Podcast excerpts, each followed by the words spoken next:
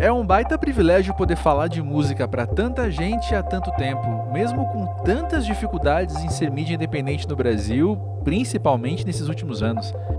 Se prepara, o episódio de hoje é pura metalinguagem.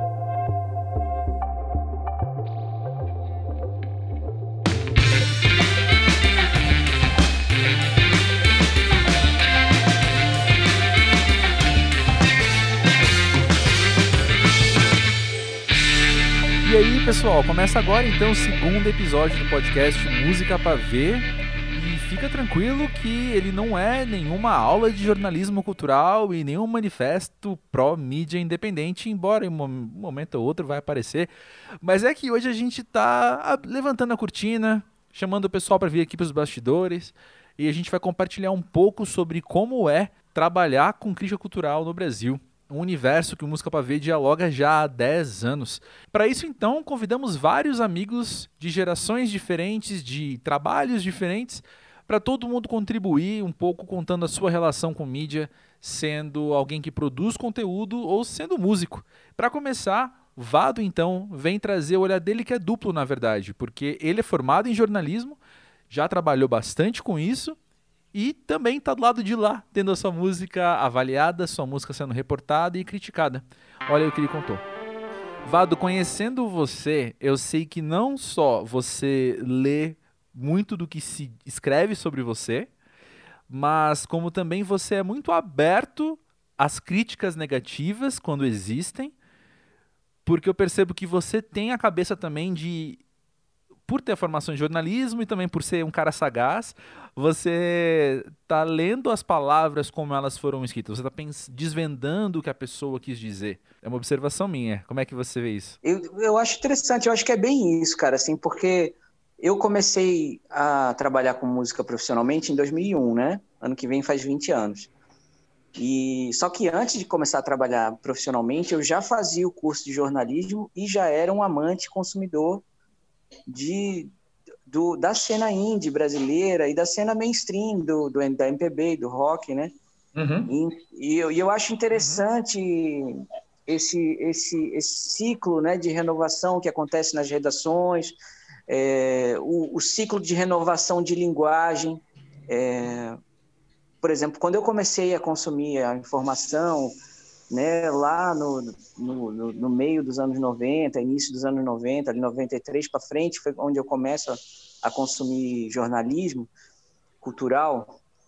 E eu, eu, eu via que, assim, é, por exemplo, a Divina Comédia dos Mutantes, né, do, mais para trás ali, era um, um, um, discurso mais elaborado, uma, uma coisa mais erudita na, na construção das frases, sabe? Assim, o estilo prevalecia e eu, e eu vejo a transmutação nisso, a busca por uma simplicidade, por uma por uma coisa mais reta, mais mais direta ao, ao, ao leitor, né, ao consumidor daquilo ali eu acho interessante acompanhar e acompanhar esse ciclo de dança de cadeiras e de, de, permanência de cadeiras também. Tem gente que permanece, né? Nessa dinâmica que você está descrevendo agora, você lembra de comentários que já fizeram sobre a sua música que bateram em você de uma maneira que de fato te ajudaram a entender outros lados seus, ou te ajudaram até a fazer escolhas depois em relação a, a como você compõe, como você produz? Totalmente. Eu acho que uma porradinha não faz mal a ninguém, né? É, a gente aprende, né? Tapinha não dói? Um tapinha não dói, né? Assim, eu, e assim, eu acho que ajuda justamente para ver onde é que às vezes tem um norte que eu acho interessante que assim, é, toma cuidado com aquele elogio que você nunca viu em você, porque aquilo também pode refletir o, o extremo oposto disso, entendeu? Então, é, tirar uma média das coisas é importante, assim, é importante a gente ouvir e ver o que tem de verdade no elogio, na crítica, ver o que, que é excesso também nisso, sabe assim? Porque às vezes você não, isso aqui, pô. Eu lembro que o meu disco de estreia, o Manifesto, ele foi o melhor disco do mundo no trabalho sujo, cara, quando ele saiu. E aí, assim, na frente do Los Hermanos, na frente do, do The Avalanches, sabe? Era um ano fortaço. Eu digo, não, eu sei do carinho do Matias, eu sei da, da, da, da pertinência do Matias, mas isso aqui tem um excesso de, de paixão, de amor aqui, entendeu? Ele nem.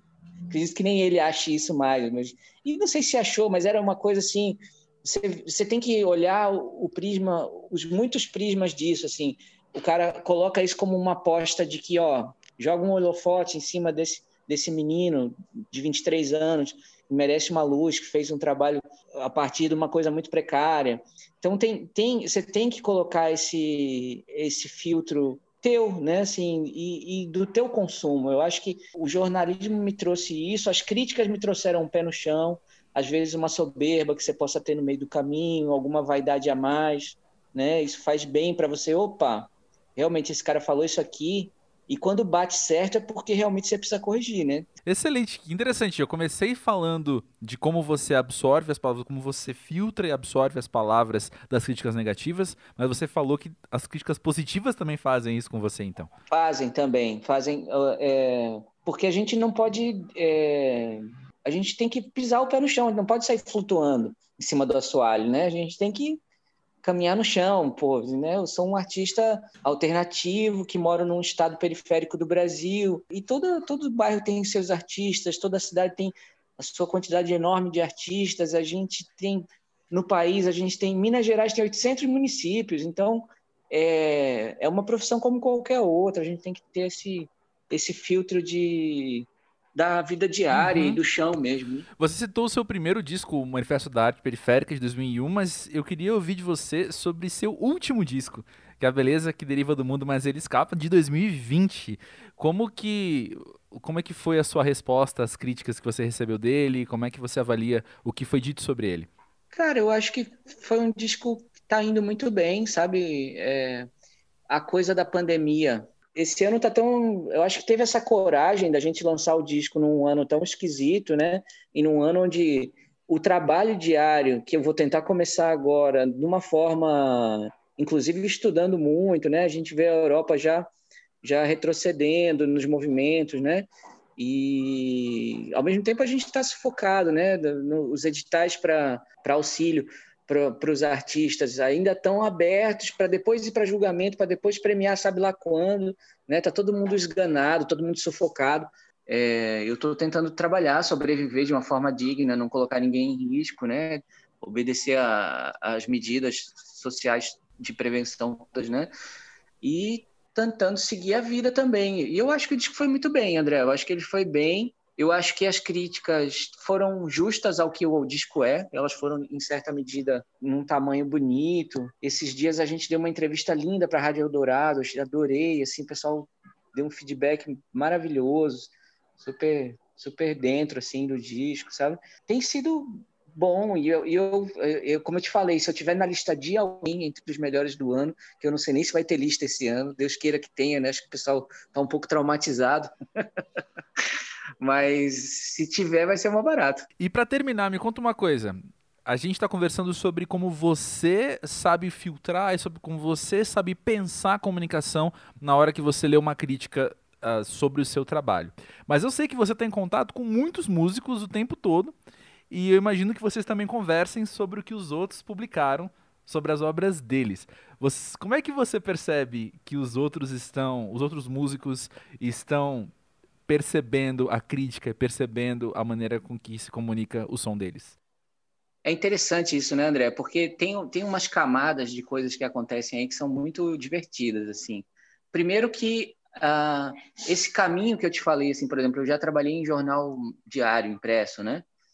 E, a, e o, o, jornal impresso ele é um moedor de carne e um, e um, moedor de energia de gente assim ele precisa muito da juventude do, do, do jornalista recém-formado porque provavelmente é, é, esse tipo de pessoa com aquela energia bruta inicial é que vai conseguir alimentar esse tipo de veículo, que é, é de, a, a, a, informação diária, ela, né, imagina você ter que parir um texto bom, né, e se propor a ser bom todo dia, é uma tarefa sobre-humana. E, e, e essa renovação é muito interessante, porque você vê pessoas que gerações que são apegadas ao timbre, gerações que são apegadas à a, a, a, prosódia, à literatura, você vê gerações que são apegadas à atitude, né? Então, nesses, nessas três décadas, né, 90, os anos 10 e 20 que eu, que eu vivi, é, tem um espectro muito grande de, de perfil de jornalista e de perfil ao, qual o editor escolhe o jornalista que vai trabalhar no caderno de cultura. Né? E sobre os músicos que você perguntou, é muito interessante porque são outros parâmetros. Assim, o que comove aos amigos músicos são coisas que não são muito caras ao jornalismo, porque é, é uma execução, sabe? É, é um, um campo harmônico, uma nota dentro, são outras sutilezas que às vezes não, não estão tão, tão, tão, tão claras e caras a quem não, não, não, não exerce aquilo fisicamente, entendeu? Quando, porque aquilo está tá no nosso corpo, né? É o domínio das mãos, o domínio da voz. Tem outros parâmetros, sim. Mas o que é bom é bom e todo mundo percebe o que é bom. No, no geral é isso.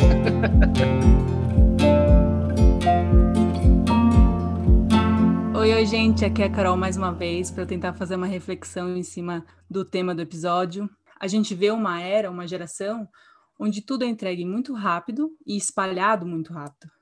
Eu vejo como uma falta de paciência global. As pessoas leem a manchete, já formam uma opinião, já espalham aquela notícia sem nem ler inteira. E o que eu fico me perguntando é: as pessoas ainda têm paciência para ler uma matéria inteira? Um jornal inteiro, uma revista inteira, porque a gente já viu nos últimos anos muitas revistas falindo, né? E a gente que trabalha nessa área a gente teve que se reinventar, a gente teve que evoluir junto com essas mudanças. Eu, particularmente, é, a minha faculdade não conseguiu é, inserir essas mudanças tão rápido. E eu acho que eu penei para aprender a evoluir junto com essas mudanças. E a gente teve que repensar certas estruturas, bolar coisas dentro desses novos paradigmas para capturar a atenção de uma geração que está acostumada com as coisas rápidas e diretas. E a minha pergunta para o André e para a Letícia, que estão aqui comigo, é: como vocês se veem dentro dessas mudanças do comportamento humano e da evolução da tecnologia dentro do jornalismo e de, enfim, várias áreas aí pelo mundo? É nisso que a Carol falou sobre as coisas serem rápidas, uma certa ansiedade para saber sobre coisas ou, sei lá, formar opinião sobre assuntos e poder postar sobre isso e estar tá junto com todo mundo comentando a mesma coisa. Isso me aflige muito, porque eu sinto que a gente que está escrevendo sobre música, por exemplo, às vezes se sente escrevendo para ninguém, assim, se pergunta, será que alguém vai ler esse texto desse tamanho? Será que eu não devia escrever menos? E eu, particularmente, tenho muita dificuldade de escrever pouco. Quase sempre eu passo os 400 caracteres dos parágrafos, dos discos do mês porque é realmente, para mim, é muito difícil fazer essa supressão de ideias e conseguir concatenar as coisas. Então, eu acho que uma estratégia para mim, assim, para não ficar sofrendo, né, ter uma outra ansiedade em cima da ansiedade dos outros, é pensar que essa possibilidade de escrever menos, às vezes é, sei lá, usar uma, um, uma imagem aqui que seria deixar uma fresta de uma porta aberta para que a pessoa que vai ler a coisa decida entrar ou não naquilo e encontrar uma, uma perspectiva diferente do disco, né? Porque eu acho que quando a gente escreve também, a gente está empregando uma, uma visão nossa, mesmo que seja um texto imparcial, e está deixando umas pistas ali do que é que pode ter dentro daquele trabalho e tudo mais. Então, eu acho que essa coisa de, às vezes, precisar escrever menos, dependendo do formato que a gente está escrevendo, é uma oportunidade da gente também, sei lá, chamar a pessoa para dentro, assim, sabe? Dar uma, um, uma pista mesmo do que, que tem ali e se ela entrar naquilo, naquele disco, naquele trabalho, ela pode encontrar outras coisas, né? É. Eu vejo muito parecido em dois aspectos do que você falou, Letícia primeiro lugar, eu entendo que o meu papel enquanto crítico ou enquanto repórter mesmo é muito mais de facilitação, é muito mais de unir duas pontas. Uma ponta é a obra, a outra ponta é o leitor, então, que vai entender aquilo do jeito dele Uhum. do que eu tentar passar uma maneira muito específica de como ele tem que pensar. Uhum. Dito isso, vem o meu segundo, a minha segunda questão, que é: eu não tenho o menor controle sobre como as pessoas vão ler meu texto. Eu não tenho o menor controle sobre como as pessoas vão ouvir o disco, vão ver o clipe. Uhum. Beleza. Então, o que, que eu faço aqui? Eu tento me adaptar também. eu uhum. tento olhar e falar, como, como você falou, na né, Letícia, assim, de buscar um certo desafio de convidar a pessoa a se envolver do jeito dela. A gente sabe que se as pessoas não estão habituadas a ler, quando elas param e veem que a barrinha de rolagem vai ser muito grande, o deslizar na tela com o dedo vai ser muito grande, ela pode não se sentir convidada a entrar naquele texto, né? Ou, ou a adentrar mais aquelas palavras. Então eu penso que o desafio tem muito a ver com isso, assim, de como que eu posso comprimir a informação, apresentar de uma maneira que a pessoa vai querer então buscar mais desse assunto, uhum. que ela vai perceber que a fruição dela foi facilitada, ou seja, né, a maneira com que ela percebe aquela obra ou aquele assunto. Eu acho que as palavras que se destacaram para mim é tipo estratégia, né? São estratégias que a gente tem que fazer e acho que o que a Alice falou de pistas, né? Porque eu sinto muito isso também, que eu jogo pistas para fazer com que a pessoa fique com vontade de ir atrás daquele clipe ou ir atrás daquele álbum. E eu acho que uma coisa que o Pavê faz que é muito esperto também é já deixar a playlist ali. Entendeu? Então a pessoa consegue já estar tá no Spotify ali num cliquezinho rápido. Ela não precisa nem, tipo, se ela tiver com preguiça de abrir o Spotify, sei lá. Isso também eu acho uma resposta a uma crítica que eu faço com frequência, que é eu percebo muita gente que tem site ou que tem blog ou que tem algo do tipo, que vai falar sobre música, na era digital, num suporte digital e não me dá um player. Como assim, cara? Se eu tô lendo, se eu tô vendo um site, aquilo é multimídia. Eu posso ter um vídeo, eu posso ter um player com áudio, eu posso ter uma imagem que seja uhum. para me ilustrar melhor alguma coisa. Então, quando você entra e tem só um texto corrido, por quê? Eu quero dar um play, eu quero ouvir essa música, né? Eu quero sentir o que a pessoa sentiu, eu quero entender, tipo, eu eu concordo com você 100%, assim, tem que usar todos os recursos que a gente tem, ainda mais essa era que a gente tem tantos recursos, sabe? Tipo, tem que aproveitar.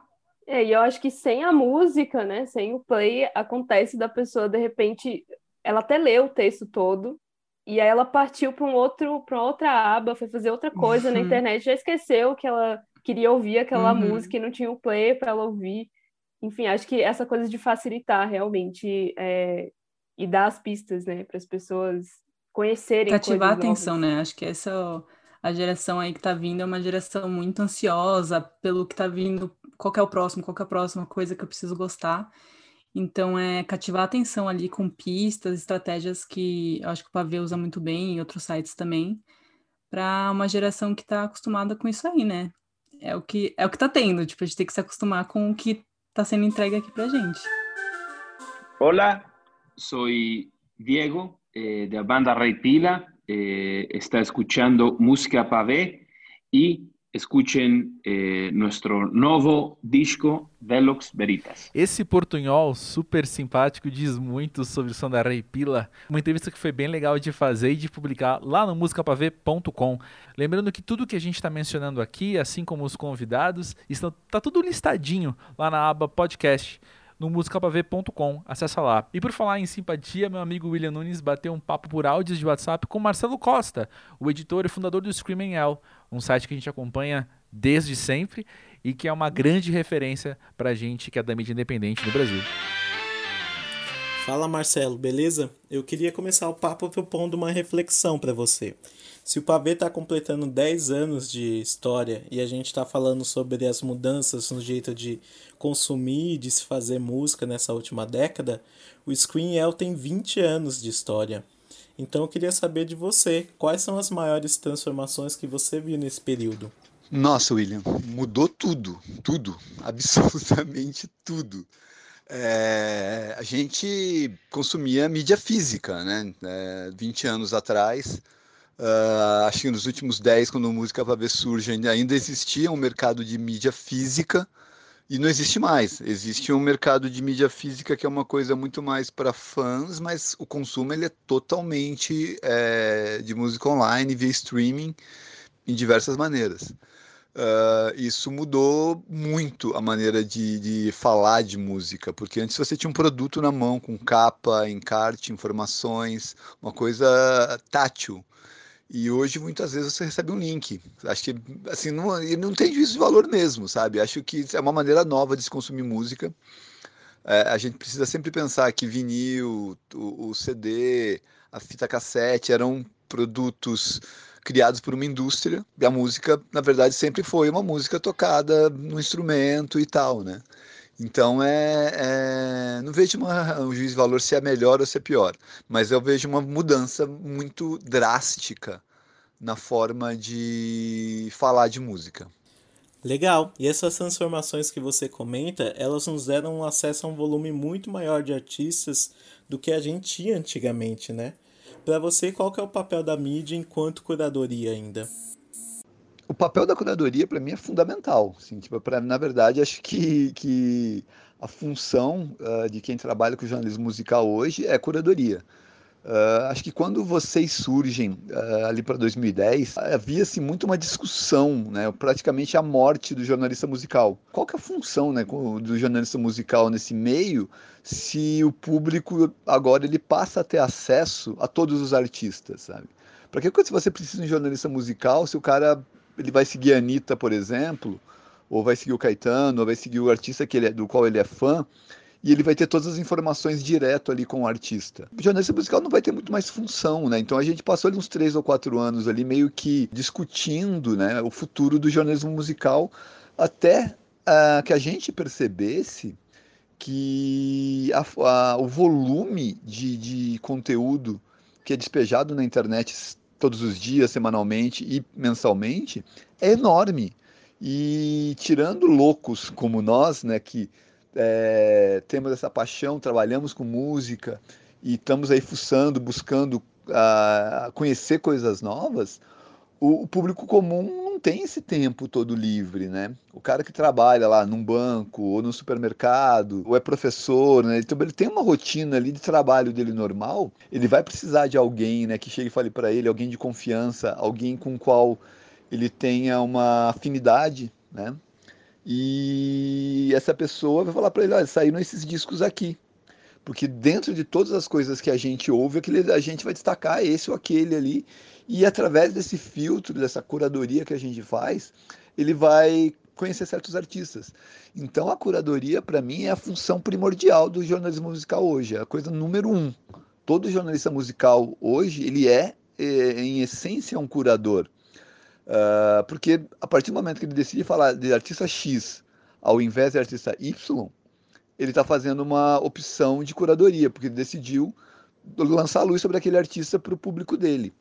Então, é logicamente que isso vai ser trabalhado de uma maneira muito mais profunda em cada conteúdo de cada site, de cada é, veículo mainstream, inclusive.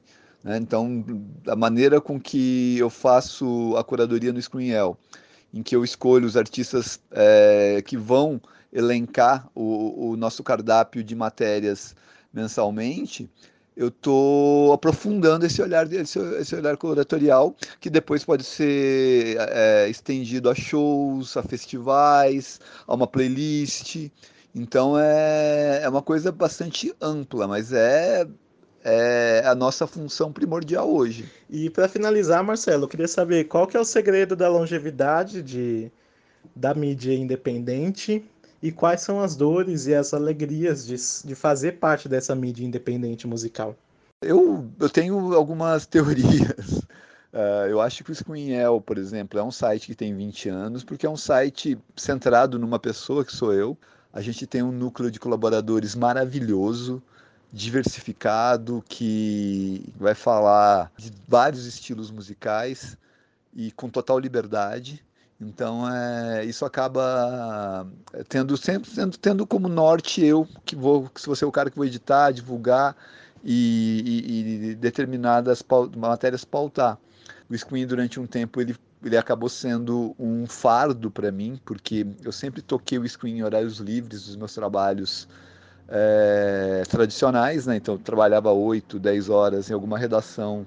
E depois eu ia tocar o Screenel e em determinados momentos isso ficou muito puxado, foi muito cansativo, era uma coisa bastante física.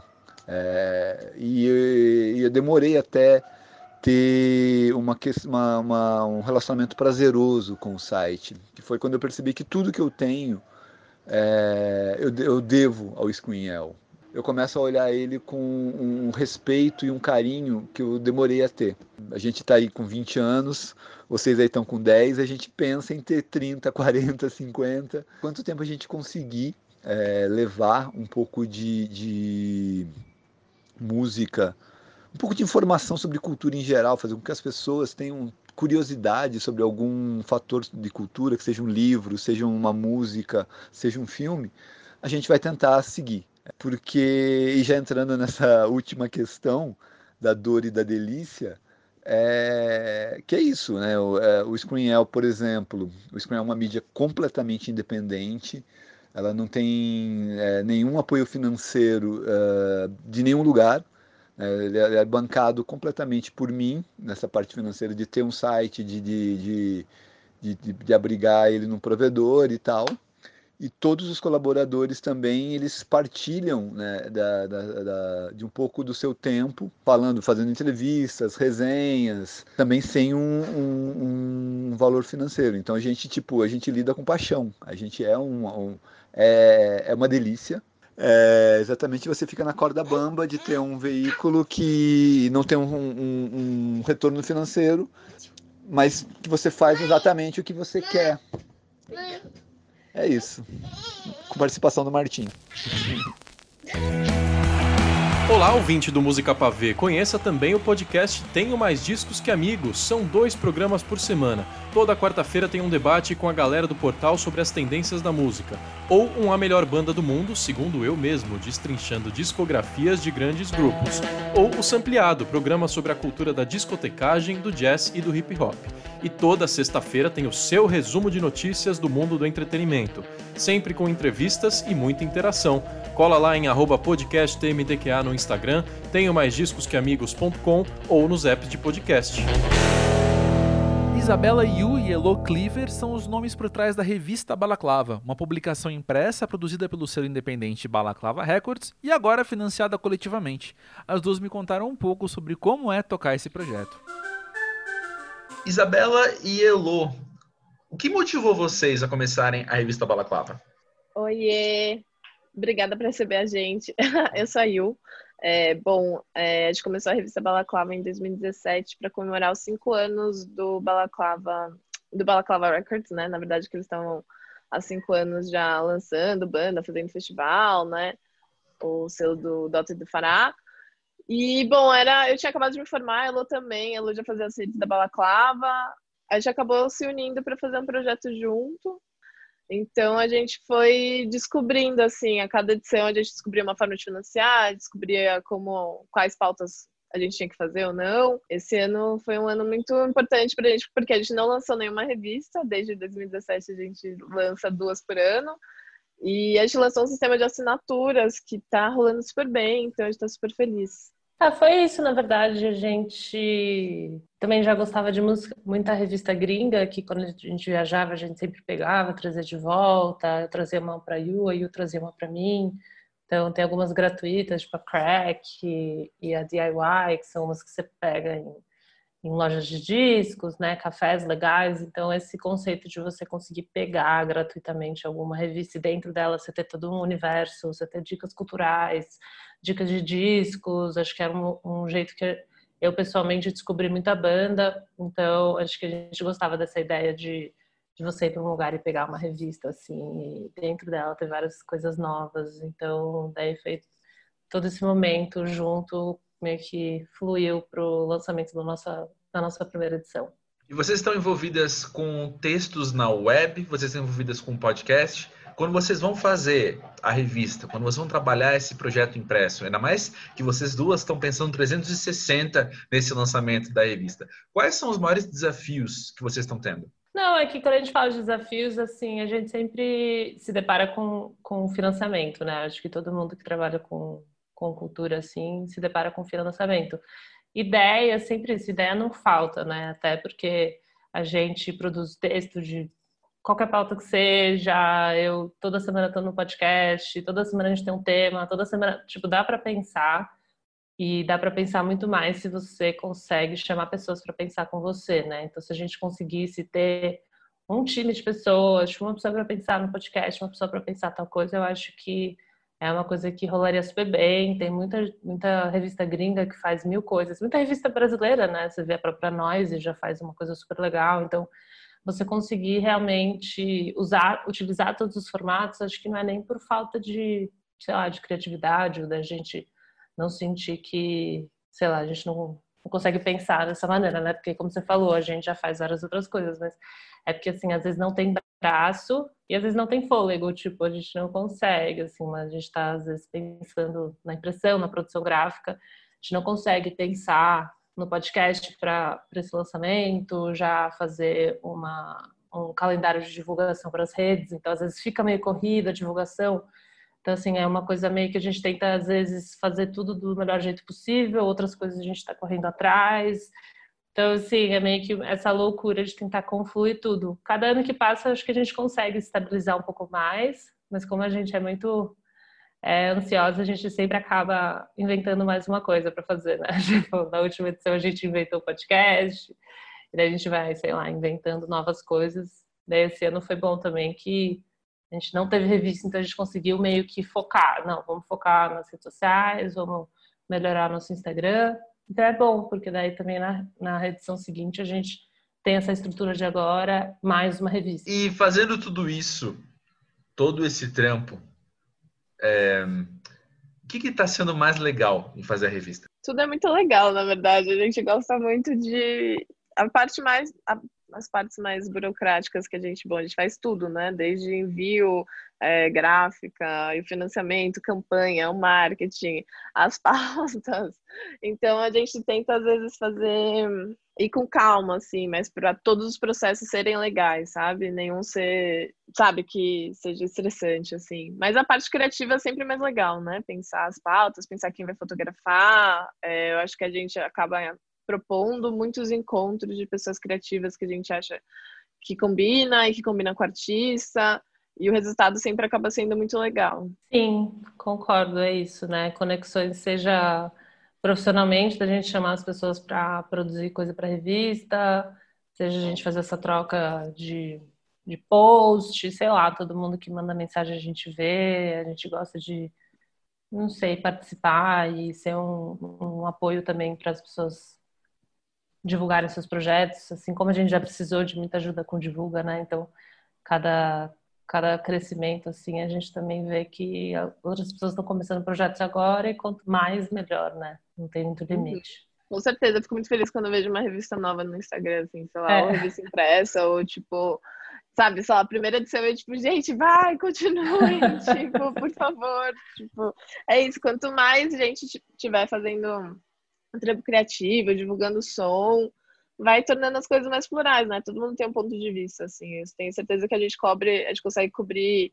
algumas coisas mais indie, algumas coisas que a gente consegue também chamar de rap. É isso, tentando conectar e, e falar o máximo de sons legais, assim. E pensando no jornalismo cultural que a gente está inserido e que a gente está fazendo acontecer de maneira geral, de maneira mais macro, o que, que vocês mais gostam? Eu acho que agora a gente está vivendo um momento. Óbvio, a gente já vinha caminhando, sei lá, dos blogs e também agora que a gente tem vários podcasts. A gente está vivendo um momento que o Instagram também pode virar uma plataforma de música que sem ter um site, né? A gente é exatamente isso também. A gente ainda não tem um site, futuramente a gente vai ter, mas o Instagram pode virar um, uma plataforma, um medium, ou sei lá, ter um grupo no Facebook. Um grupo no Facebook de você trocar ideia de música também é super super interessante. E trocar matéria, né? Trocar matérias de, sabe, entrevistas com artistas, reportagens. isso vai se alimentando, né? Quanto mais a gente estiver conversando sobre música é, e trocando links, né? Porque eu acho que hoje em dia raras pessoas entram no site, né? Homepage, e nossa, agora eu vou ler todo tudo que saiu da Pitchfork essa semana. Tipo, é bem raro fazer isso, se não é impulsionado pelas redes sociais, né?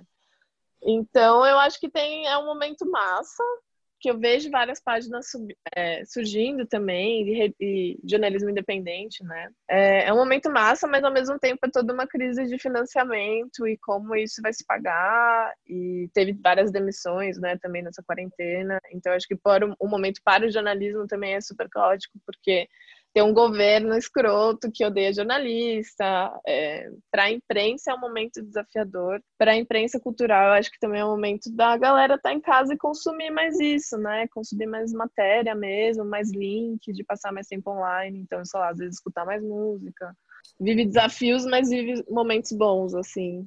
Sim, acho que é interessante repensar tudo por esse olhar da, das redes sociais, né? Que é tipo um olhar meio íntimo, assim. Acho que a gente sempre tem que ficar pensando dessa maneira, assim, de como você vai produzir esse conteúdo, como as pessoas vão realmente se engajar, as pessoas gostam da intimidade. E isso vai muito, né? Até, sei lá, tipo, uns anos atrás, quando você é, lia a entrevista da Vanity Fair com a Taylor Swift, né? Era tipo um dia com a Taylor Swift. Então era meio que essa coisa da hora de você acompanhar o dia, de você ver, sei lá, como ela passa o dia dela, o que ela faz, né? Então é interessante entender o que, que as pessoas querem ler agora, né? E as redes, elas são uma consequência meio brutal, assim, né? Tipo, meio, meio forte o quanto mudou essa maneira de consumo, mas também é, é muito é muito interessante, né, esse, esse olhar para dentro da vida das pessoas, assim, acho que o jornalismo cultural também tem, carrega muito isso, assim, no jeito que você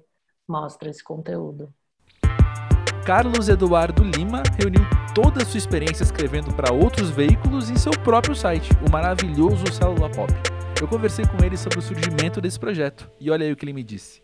Olha, minha relação com o jornalismo musical data do século passado comecei na Rock Press, escrevendo ali é, como colaborador, né, meados ali da década de 90, 96. Desde então, eu venho me equilibrando nesse binômio jornalismo musical e uma outra forma de complementar aí a renda, né? Então, durante algum tempo eu tinha um outro emprego, uhum. mas é, de meados da década de 2000 em diante eu resolvi que era a questão de levar o jornalismo para frente, né, de, de, colaborar com outros, outros veículos e tudo mais. E estamos aí até hoje. Fiz uma outra faculdade, né? Hoje estou fazendo um doutorado em História, que me ajudou muito no jornalismo musical. E seguimos, seguimos hoje com a Célula Pop, que é o meu site. É, meu, minha filha, né, que demorou um tempinho para nascer, mas que está aí firme e forte. É uma, uma, uma coisa que me, sempre me orientou na hora de colocar um site próprio no ar, que já colaborei com outros sites, colaborei com Monkey Buzz, colaborei com Screaming assim, de uma maneira que não era tão profissional, mas era um troço muito afetuoso, com a Rolling Stone, enfim, outros sites. É, quando eu achei que era hora de colocar o meu site, é, eu acho que ele tinha que ter um diferencial. Como a gente está né, tá vivendo nessa época que a gente precisa ter o diferencial. E o diferencial da célula pop é que ela, para poder falar de música, ela precisa olhar à sua volta. Porque ela entende que música é uma manifestação do nosso tempo, da nossa cultura, que nós estamos vivendo. Então eu procuro, e isso dá muito, muito trabalho, eu procuro sempre fazer textos e resenhas e tudo que está no site tem sim uma orientação extra musical no sentido de procurar situar quem está lendo, do contexto que aquilo está acontecendo, da época que a gente está, do que está rolando, quem está no poder, quem não está e por quê, e etc, etc e tal. E eu não tenho nenhum medo de soar é, arraigado ali com relação a uma visão de mundo, porque eu acho que a gente tem que assumir isso Uhum. É, eu acho muito feio quando a gente precisa abrir mão das nossas convicções por conta de algumas circunstâncias que não vão nos levar a lugar nenhum. Né? Uhum. Eu acho que uhum. se a gente tem que abrir mão dessas visões de mundo, que seja por uma boa razão. Então eu acho que às vezes as pessoas abrem mão disso muito rápido, muito cedo, muito fácil. Então, enquanto a célula pop puder, ela está ali é, vinculada a essa visão de mundo, sim. Eu sempre fui uma pessoa que achava que o novo não estava necessariamente vinculado ao cronológico, ainda acho isso, mas isso me uhum. fazia desprezar a produção feita na contemporaneidade de hoje. Uhum. Então, isso foi uma coisa que eu aprendi muito no Monkey Buzz, a dar uma valorizada grande nas coisas que estão sendo feitas agora, entendendo que isso tinha uma razão de ser, né? ou seja, é feito agora de uma determinada forma, e isso não é menos valioso do que o que foi feito há 30 anos, 20 anos, 10 anos. Então, uhum. eu acho que o que o Célula Pop tem em comum com a maioria da, do, dos, dos, produtores de conteúdo nessa área aqui no Brasil é apresentar a novidade. A gente não abre mão de mostrar uma banda nova, de mostrar um som novo, uma coisa que está surgindo lá fora. Então, existe pesquisa é, para saber o que está rolando existe um esforço para a gente poder trazer novidade. E aqui dentro, evidentemente, que é um cenário assim borbulhante, né? A gente não pode voltar as costas para isso. E eu acho que o que a célula pop tem de diferente é uma forma de levar esses assuntos é, vinculada mais ou menos isso que a gente estava falando da postura extra música, é da gente poder é, fazer com que o leitor faça conexão dos assuntos que não tem a ver necessariamente com música, a gente fala de política, a gente fala de sociedade. Eu ontem estava escrevendo um texto sobre a peladona do Leblon versus não sei quem, então eu gosto de fazer esses textos. Então eu gosto que a pessoa leia esse texto e na hora de ler uma resenha sobre um disco, possa perceber que aquela opinião faz parte da outra, entendeu? Que Sim. existe uma coerência naquele tipo de visão. Então, apesar do site ter colaboradores, é uma coisa que me dá muita felicidade, é, eu acho que é, os colaboradores já são atraídos ao site por conta dessa visão. Eles citam isso na hora que vão falar: olha, eu gosto muito dos textos, porque eles expressam essa, essa coisa que vai um pouco além, né? tem opinião. As pessoas precisam de opinião. A gente está vivendo num tempo que dar opinião se torna uma raridade, né? Eu acho que a gente tem que assumir o risco, se é que existe, né? E falar, né? Então acho que isso talvez seja o diferencial mesmo da célula. E agora chegou a hora da nossa maravilhosa matéria de capa, esse papo delicioso que foi com a Thier. Ela contou muito sobre como ela observou a relação da mídia com a música dela ao longo dos anos e falou bastante sobre o seu novo disco, Kudra. Ouve aí. Te adoro que a gente pode de vez em quando arranjar desculpa para conversar. Ah, também. A gente tem se encontrado, inclusive, a gente falou faz umas duas semanas, estamos aqui de novo. Muito Estamos aqui de novo, já ansioso para a próxima, mas um de cada vez. Uma coisa que nas últimas semanas aconteceu também, e eu queria trazer para você para a gente conversar, é um tweet do Felipe Cato, que ele disse o seguinte: Vocês não sabem, mas foi a Tia quem abriu o caminho para toda essa nossa geração do indie brasileiro. O primeiro disco dela foi um dos pioneiros de uma estética que nunca antes tinha ganhado os ouvidos da galera, e por isso ama essa irmã corajosa que continua até hoje se reinventando bravamente. E a gente retweetou isso, a gente ficou feliz de ouvir isso. Eu, eu tenho uma, uma ótica muito parecida com a do Felipe. E a primeira coisa que eu queria trazer para você é que ver essa geração se desenvolver é também observar o desenvolvimento da mídia e da imprensa em paralelo, né?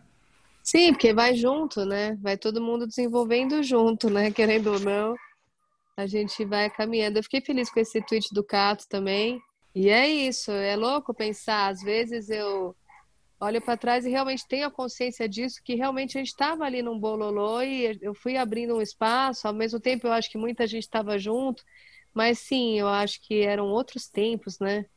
E como tudo muda, né? Faz 10 anos uhum. que mais ou menos começou aquela história e tudo muda ao mesmo tempo, nada muda também. É, tem essa, essa bipolaridade, assim, mas seguimos aqui, né? Mas seguimos aqui.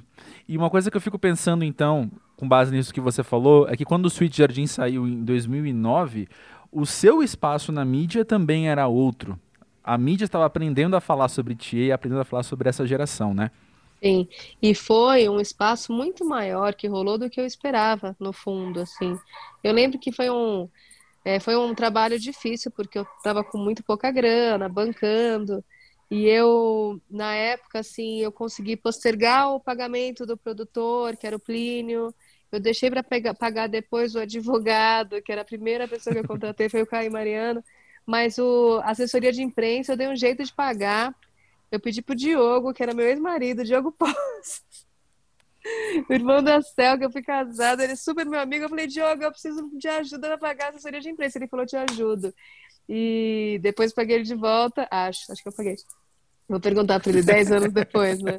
Mas eu achei muito importante pagar a assessoria, sim, porque a Fê estava muito animada e eu entendia a naquela época, né? Que hoje também, eu, às vezes eu fico meio confusa já, porque a mídia está tão diferente, mas naquela época eu entendi o valor mesmo de ter uma pessoa para tentar abrir essa porta na mídia, e foi muito melhor do que a gente esperava, assim.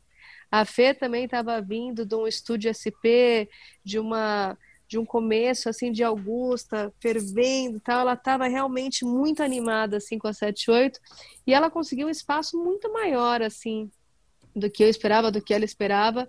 E foi por conta disso, inclusive, que eu fechei com a gravadora, por exemplo. O Sérgio uhum. Afonso estava no avião e viu lá, eu no, na Folha de São Paulo, não acontece agora, sei lá, porque saiu, saíram muitas matérias. Tanto que eu vendi o meu disco para a Warner quatro meses depois de lançado, porque o lançamento realmente foi muito bom, assim. Foi um período, talvez, que eu estava talvez numa contramão de som, fazendo um som mais lo-fi, mais despretensioso, mais desafinado, talvez mais sincerão, sim. Talvez teve esse espaço, porque foi meio um tapa na cara das pessoas, assim, o Cid Jardim, porque ele era muito cru. Então, muita gente, eu ouvi assim, inclusive eu ouvia nas baladinhas, assim, as pessoas falando, meu, a tia canta mal, toca mal, que coragem, como ela fez. Mas acho que isso também que foi um lance, porque era tão cru, assim, que, opa, aí chamou uma atenção. Então, teve esse lado também, porque eu acho que é isso, é sempre uma soma de coisas, né?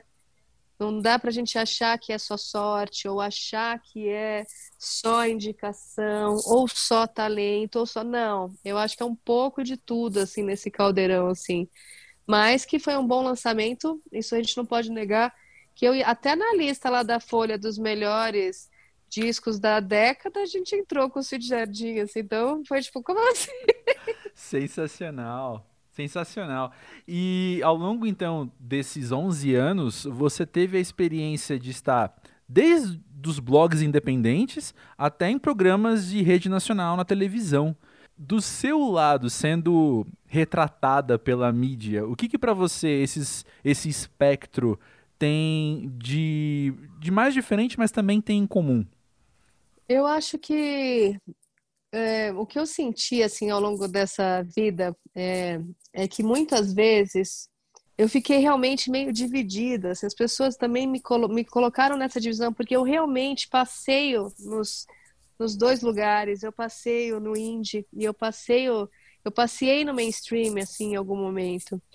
E eu senti que isso não é tão fácil, incomoda um pouco as pessoas também, principalmente as do indie, porque eu cantava na casa do Mancha e também tocava em outros lugares. A, a, a noite também ficou muito famosa. Então, eu fazia Casa do Mancha e ia no, e fui no Melhores do Ano do Faustão, assim, na, na mesma época, muitas coisas.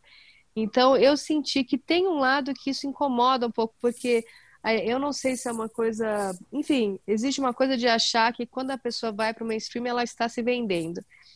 E isso me é um pouco curioso, porque eu acho que a gente está sempre se vendendo, porque a partir do momento que você bota o seu disco para vender numa loja ou para vender no stream, você está vendendo, não tem nem o que discutir. Ele pode valer poucos centavos lá do Spotify ou pode valer os 10 reais na loja, mas você está vendendo a mais ou a menos, mas existiu talvez um certo recalque da turma mais indie que também me achou, tipo, como assim? Que vendida? Ela está indo no Faustão.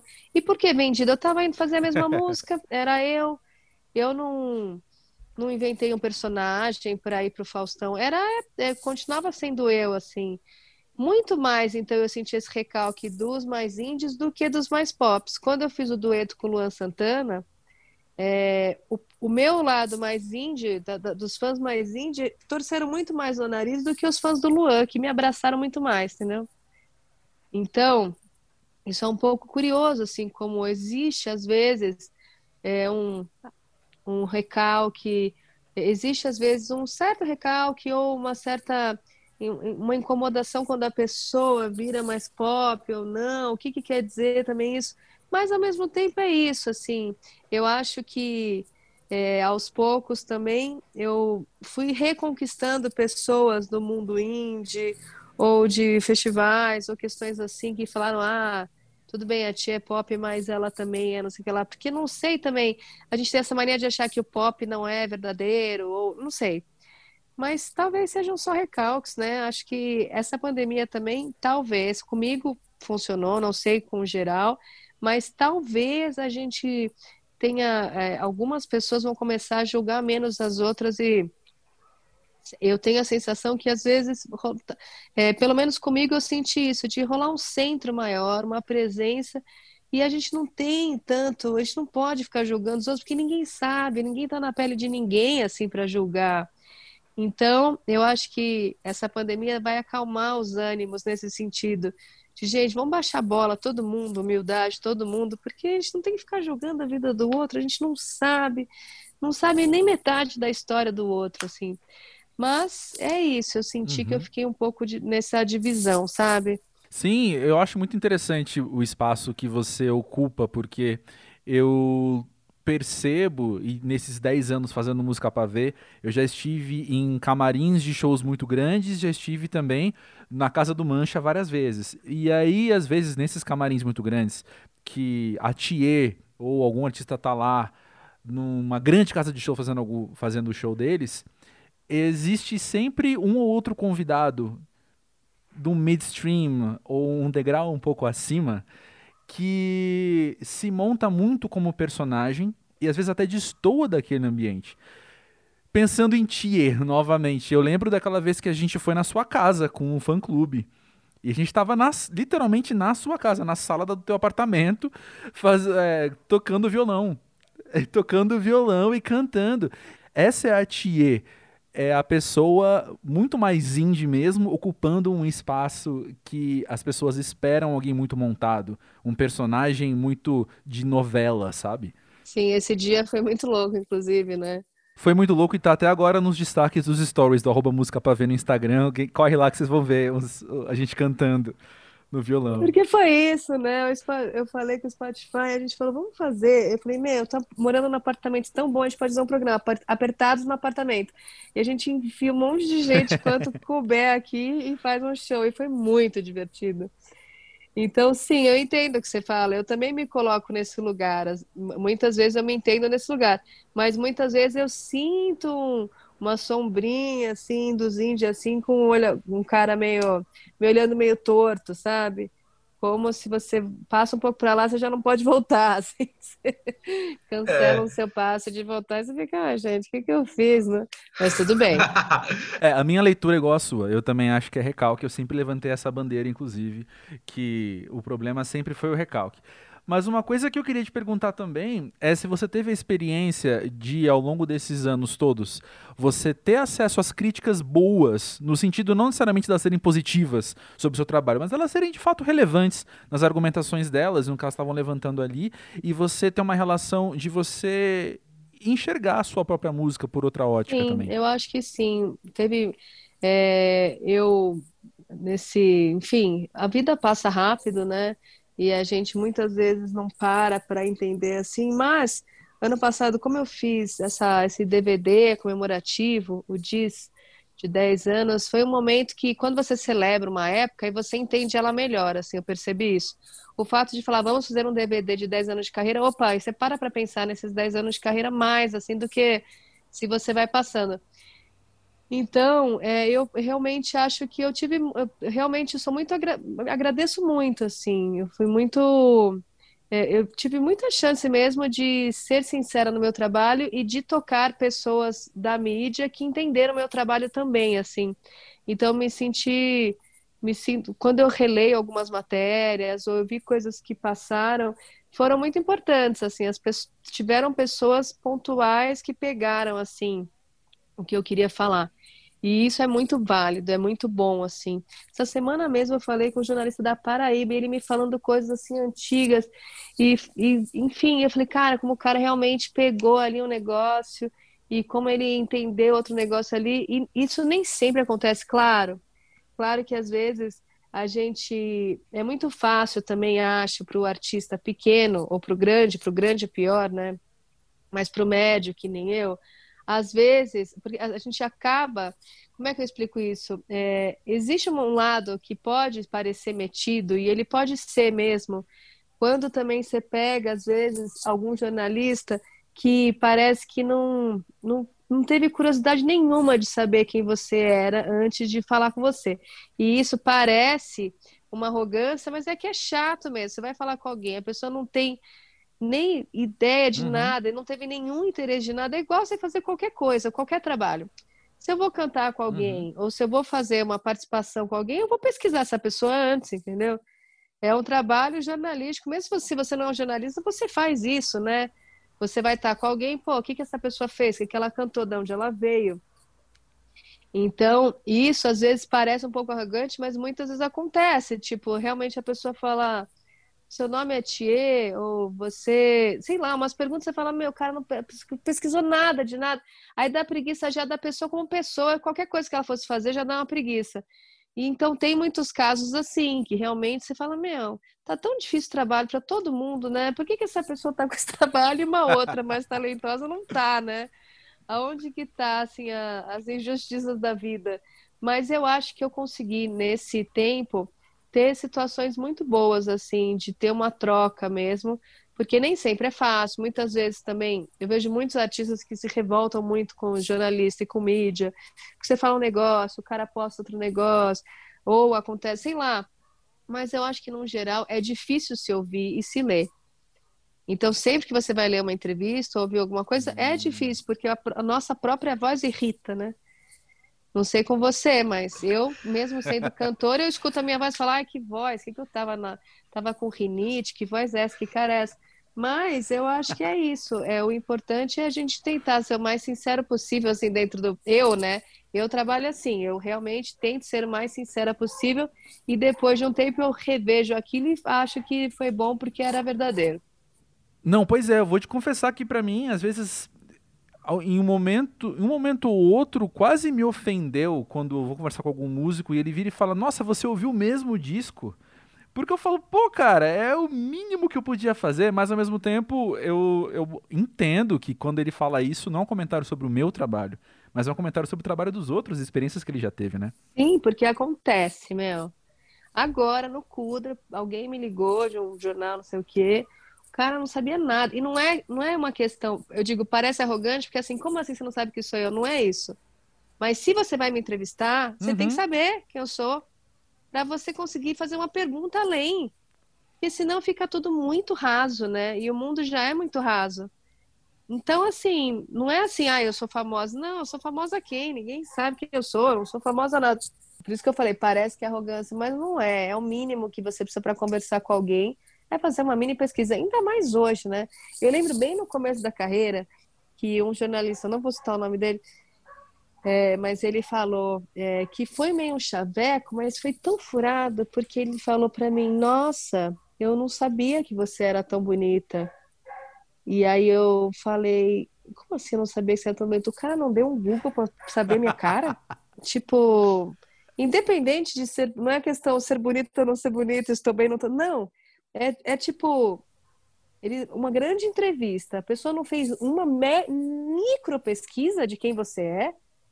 Então, realmente, existe um desdém às vezes e acontece muitas vezes. Então, por isso que às vezes o artista fala, pô, você ouviu meu disco, é porque é uma gra... é uma benção. Sensacional, mas acho que o assunto paqueras e entrevistas vai ficar para outro episódio. Para hoje eu quero te perguntar uma coisa. Como tem sido trabalhar a divulgação do Kudra nessa época de isolamento, que você não está indo aos programas, você não está indo tomar um café com as pessoas, né? É, de tudo a gente tem que se reinventar, né? Ontem eu falei com o Colibri, da rádio atual, acho que chama. É um cara maravilhoso, assim. E ele Tia, vira a câmera, eu tô aprendendo aqui no Zoom. Eu, eu também, eu não conseguia virar o Zoom para fazer.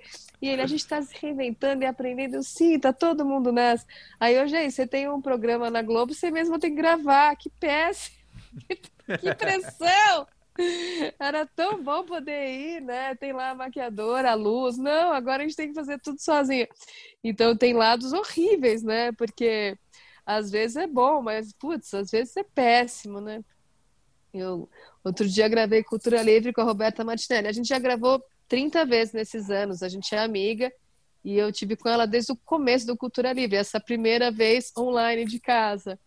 É tipo, é isso, é estranho realmente, como toda essa quarentena é estranho, né? Você não poder abraçar, não poder chegar perto, mas ainda ter que cantar em casa, sem se ouvir direito, não sei o que lá, é mais difícil, assim. Então é um desafio mesmo porque tem que ficar bom, porque vai passar na TV do mesmo jeito, né? As pessoas que vão assistir vão assistir do mesmo jeito, elas estão cagando, você está em casa, está onde, sei lá, tem que estar tá bom. Então é mais é mais tenso um pouco, eu sinto assim. E é um pouco mais frio também, né? Porque é isso. É igual fazer live. É uhum. legal fazer live? Claro que é. É importante, é bom, é o que a gente tem para fazer. Mas é muito mais frio, né? Você não sabe se as pessoas estão gostando, o que, que elas. Se você for ler comentários, você se perde. Então você fica lá cantando pelo computador, né? E tudo bem, acontece, é o que a gente tem. Mas é um clima bem mais frio mesmo. Isso é um pouco triste. É, é, concordo com você. Mas vamos falar vamos expandir um pouco mais esse assunto da quarentena, porque o Kudra tem a ver com isso, porque a produção dele aconteceu nesse momento, né? Sim. Conta um pouco mais sobre isso, porque além dele ter sido feito durante uma pandemia, ele vem como o seu próximo capítulo depois de celebrar os 10 anos, né? Sim. E é isso, Kudra realmente é um projeto de quarentena, assim, porque é, mesmo que algumas ideias de músicas já tinham nascido antes, a ideia de renascê-las e o, o, ato de mexer nos arquivos e pensar em coisas tem a ver com a quarentena, porque eu acho que muita gente fez faxina e fez isso, né? Que que, que foi? Putz, a gente não pode sair de casa, o que a gente vai fazer? Vamos limpar a casa, vamos mudar de... Eu, eu mudei de casa, né? Teve gente que não mudou e ficou fazendo faxina, vamos tirar coisa, vamos não sei o quê. Você fica inventando coisa para não ficar louco, né? Então, eu tive que mudar de casa, doei um monte de coisa. Esse movimento de você se desprender materialmente, assim mesmo, de ver que você não precisa de tanta coisa. E eu também, assim, eu, eu tenho, sempre tive muita coisa porque eu sou acumuladora de pequenas coisas, né? Eu já fui dona de brechó, então eu tenho pequenos objetos e coisas, assim, não que eu tenha um monte de sapatos. Sapato não, eu tenho dois sapatos, um show e uma Havaianas para andar na rua. Mas mesmo assim, como mesmo assim a gente acumula coisas que a gente não precisa, assim. E a mesma coisa aconteceu com o Kudra no sentido de vamos olhar o que, que tem. Por que, que essa ideia passou ali? Ela pode. Agora ela faz totalmente sentido, assim. Então, como a gente não podia também gravar um monte de gente, fazer não sei o que lá, era um outro, é um outro tempo, né? A gente não tem nem por que gastar a grana que não se existe. Não, é tudo mais enxuto, assim, é mais enxuto de grana, de tempo, de pessoas. Então ele foi feito realmente nesse clima muito familiar, assim. É esse vizinho que veio roubar melancia fez duas músicas comigo. Então ele foi no estúdio junto com o André, que é meu parceiro, e o Caio Alarcon, que é um outro que já estava quarentando com a gente, que é meu técnico de som. Então a gente fez nessas quatro pessoas muitas coisas assim. É, algumas pessoas produziram à distância e mandaram para a gente, mas foi todo enxuto. Teve uma música que meu baterista gravou, gravou da casa dele, assim. O Cato, sim, o Cato foi gravar teve que entrar no estúdio sem poder abraçar e cantar do lado de lá, tudo desinfetado. Então, todo esse clima é um pouco é, mellow, né, melancólico, é um pouco é, emotivo, né, talvez, produzir tudo isso. E o que eu mais reparei na, na questão do Kudra foi, foi a primeira vez que eu prestei atenção nas letras de um jeito diferente, é, pensando mesmo nas pessoas que estariam ouvindo, ouvindo assim, porque os outros eu fazia mais para mim. E, por exemplo, Deixa Queimar. É, o personagem tinha a ver com fogo, mas Deixa Queimar que se dane, se nada sobrar, é, tem, é uma coisa muito intensa. E aí, hoje em dia, parece que cantar isso, é, cantar coisas que podem machucar o outro, eu tive mais cuidado, assim, porque não é só um disco mais. Claro, nenhum disco é só para mim. Na hora que eu boto ele no stream, ele é de todo mundo, né? Quem quiser ouvir, vai ouvir. Mas nesse disco eu tive mais cuidado com as letras de pensar, sei lá, por exemplo, Nasce Mamãe começava assim: olha, o mundo, o mundo canta enquanto você chora, que era a coisa do bebê nascendo. E eu fico pensando, meu, vou cantar, isso não tem nada a ver, tem um monte de gente chorando, com os parentes morrendo de Covid, eu vou cantar, o mundo canta. Não, então, foi o primeiro disco que eu tive mais cuidado com a letra, pensando nesse geral, porque eu acho que está todo mundo mais sensibilizado. Assim, vai ficar assim um tempo, e por mil motivos. Tem gente que está sem grana, tem gente que está sem trabalho, tem gente que está sem saúde, tem gente que está sem parente, tem gente que está sozinha em casa, enfim, então tá todo mundo mais emotivo. Então eu tenho tido mais cuidado no geral, assim, com isso.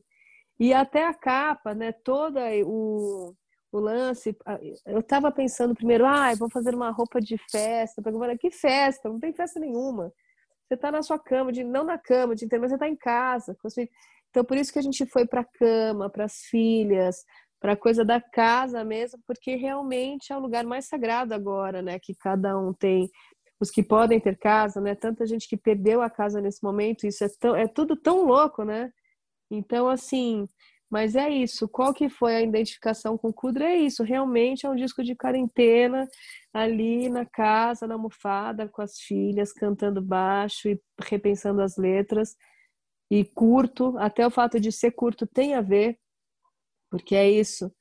É uma coisa que é tão a gente está tão vivendo o presente, agora eu pelo menos estou tentando ver que é bom que ele tem 20 minutos, porque você vai, se quiser, você escuta de novo, mas também já resolveu, sabe? Não ficam coisas extensas, com sobras e tal. Sensacional. E hoje, quando você não planeja, mas quando você sonha, quando você vislumbra, quando você. O que você suspeita do futuro, assim? Você acha que vai ser uma ação pendular de você ter feito esse disco mais mínimo, vou chamar assim, do que vários outros seus? E aí o próximo movimento do pêndulo é você, quando puder, fazer algo muito mais carregado, muito mais grandioso até, com mais elementos nesse sentido de grandiosidade, ou você acha que essa experiência vai continuar com você olhar e falar o que está sobrando, vamos usar só o que a gente precisa? Sim, eu tenho oscilado bastante é, de humor, como muita gente, acredito. Então tem dias que eu estou fervendo de ideias e coisas, e tem dias que eu, que eu quero mudar de carreira e virar massagista. A Mora sugeriu para eu faço, ela falou que eu faço massagem muito bem, que eu posso virar massagista. Então eu tenho essa oscilação assim. Mas confesso que apesar da oscilação, eu tô com tô no momento fértil assim de produção e eu até já tenho um próximo produto para lançar assim, que talvez ele já seja mais exagerado, que eu já precise mesmo de mais grana para fazer o que eu quero. Ele já tem uma outra ideia, assim, ele é meio um curta. E quando que eu vou lançar? Não sei, queria até lançar antes, não queria esperar um ano para lançar, sabe? O tempo tá tão diferente, esse ano voou, ao mesmo uhum. tempo não aconteceu. Então, assim, o fato dele ser curto me dá a sensação de fazer uma coisa bem diferente no próximo. E depois também eu já tenho um disco que eu compus entre o fim do ano passado e o começo desse ano, que pode ser mais cru ainda, só voz e violão, e eu volto para o Estúdio Jardim, então eu tô com esse material. Então eu tô com uma fila de materiais para lançar, assim. Eu só tô com dificuldade de planejar qualquer coisa e de sonhar, às vezes, porque hoje eu não tô num dia tão bom, então eu já não consigo. Você fala sonhar e planejar, eu falo sonhar e planejar.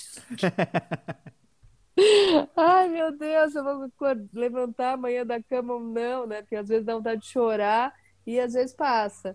Mas eu, se tudo der certo e vai dando ao certo no caminho, assim, eu acho que o próximo vai ser antes do que esse um ano de lançamento e tal, e vai ser bem diferente, vai ser mais intenso, assim, é uma coisa bem mais eletrônica e mais louca, assim, e mais solta mesmo, porque é isso, eu acho que também a gente fica muito preso a essas regras de ah, isso funciona, isso não funciona, ah, tem que lançar um single, ah, tem que começar com refrão, ah, tem que nada, que saco, não muda nada, entendeu? Na verdade que não muda nada, você vai ter lá as pessoas te ouvindo ou não, e às vezes não é isso que vai mudar também, sei lá. E às vezes funciona para os grandíssimos. Uhum. Realmente, a Anitta, Manu Gavassi, funciona fazer um negócio assim que não adianta os pequenos tentarem copiar essa fórmula, não vai funcionar também. Então é tudo muito relativo, né? Acho que às vezes a gente tem que realmente seguir mais o coração e fazer o que está afim também, porque é isso, o que, que importa também, o que, que o outro está tão se importando com você. A gente pensar, ai, vou fazer isso, vai ter um grande impacto. Ai, no fundo, assim, o impacto é mais nosso do que do outro, né? Total, Acho. total. Que precioso ouvir isso também. Essa verdade é muito intensa.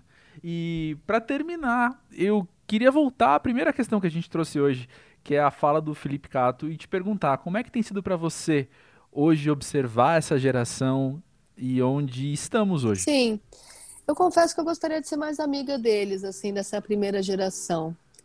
E não rolou assim, a gente acabou se distanciando. O Cato é um que veio um pouco depois, mas o Cato realmente eu tenho uma relação de amizade, assim, de ligar chorando se precisar, pedindo um conselho, assim. É, o Genesi, poucas vezes que eu falo com ele, a gente tem muito carinho. O Dudu Tsuda é muito querido, assim, mas de resto a gente se afastou muito, assim, ficou meio burocrático. Então, o que eu acho uma pena, porque eu acho que a vida vai passar também, e de repente, não agora, porque agora tem esses ou recalques, ou as pessoas estão ocupadas, ou sei lá. É, também a gente não tem que ficar forçando amizade com ninguém, mas eu acho que um tempo para frente, a gente vai olhar para trás e falar, putz, podia ter sido diferente, a gente podia se aproximar, porque eu acho a classe musical bem desunida mesmo. Eu acho, assim, difícil, assim, eu, eu acho o cinema, o teatro muito mais unido, sabe? Os caras realmente são unidos, tem sindicato, de repente aparece umas grana, aparece não sei o que lá.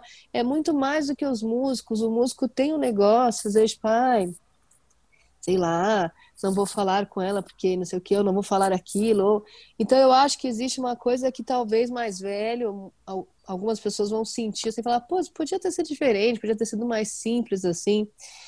E eu, eu sou muito cara de pau, assim, eu sempre procurei muitas pessoas e sempre nesse começo eu realmente empurrei muita gente junto, assim. E, e não era assim também, ah, é só porque eu, ah, a tia é boazinha. Não, não tinha nada disso. É porque eu achava mesmo que quanto mais gente junto, ia fortalecer o rolê, assim. Então, não era só de boazinha, não estava fazendo caridade para ninguém. Eu estava, não, vamos junto, assim, eu acreditava nesse coletivo, assim.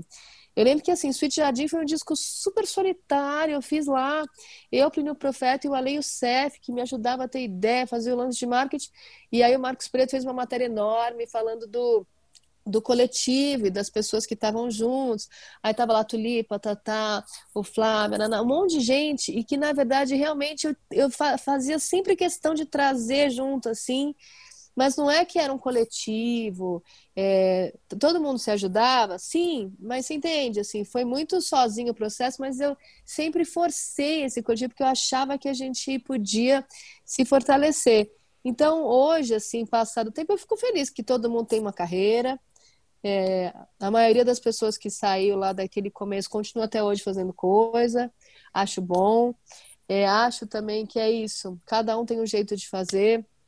Eu, muitas vezes, sou muito cara de pau e, do mesmo jeito, é, com essa cara de pau que eu consegui que o David Byrne me mandasse uma música e cantasse no meu disco, ou que, sei lá, conseguiu Lua Santana, foi eu consegui, não foi a gravadora, ou essa semana que eu mandei uma mensagem para Emicida, nossa, não falava com Emicida, não via ele há um tempo, Emicida, como você apagou seu Instagram? Qualquer coisa. E, tipo, foda, tipo, eu procurei na internet, não achei, não achei, eu falei, quem que apagou o Instagram outro dia? Outro dia foi Emicida, deixa eu falar com ele. Então, assim, eu acho que às vezes também, é, mesmo eu tendo esse comportamento de ser cara de pau e de falar, muitas vezes eu sou, eu sou vista como, como, como durona, como fechada. Então é isso. Eu assim, eu acho que o que importa é que está todo mundo calcando a carreira e se esforçando e trilhando seu caminho assim. É, os talentos são diversos, né? Isso é muito rico. Acho que a gente vem de uma direção mesmo de cantautoras e de compositores, né? A gente vem de uma geração de falar as letras de um jeito real. Eu vejo, tipo, quantos filhos meus não vieram, né? né? Tipo, a própria Ana Vitória, tem coisas que vêm assim de um da canção doce, assim, de você cantar um segredo para alguém, essas músicas vêm. Então acho que de certa maneira tá tudo certo, assim, e acho que também as coisas são como tem que ser também, não, dá para gente ficar olhando para trás. Mas eu fico feliz que tá todo mundo indo no caminho e fazendo as coisas. Termina aqui mais um episódio do podcast de Música Ver e eu já quero te dar o spoiler que semana que vem o tema é criatividade. Se prepara, vai ser muito massa. E vamos continuar esse papo aqui no musicapavê.com, na aba podcast. Repito, você encontra links para tudo que a gente conversou aqui. Esse episódio foi produzido por mim, André Felipe de Medeiros, ao lado de Carolina Reis, Letícia Miranda, William Nunes e Rômulo Mendes. A trilha sonora excelente é do querido Cientista Perdido. Nos vemos na semana que vem. Até a próxima.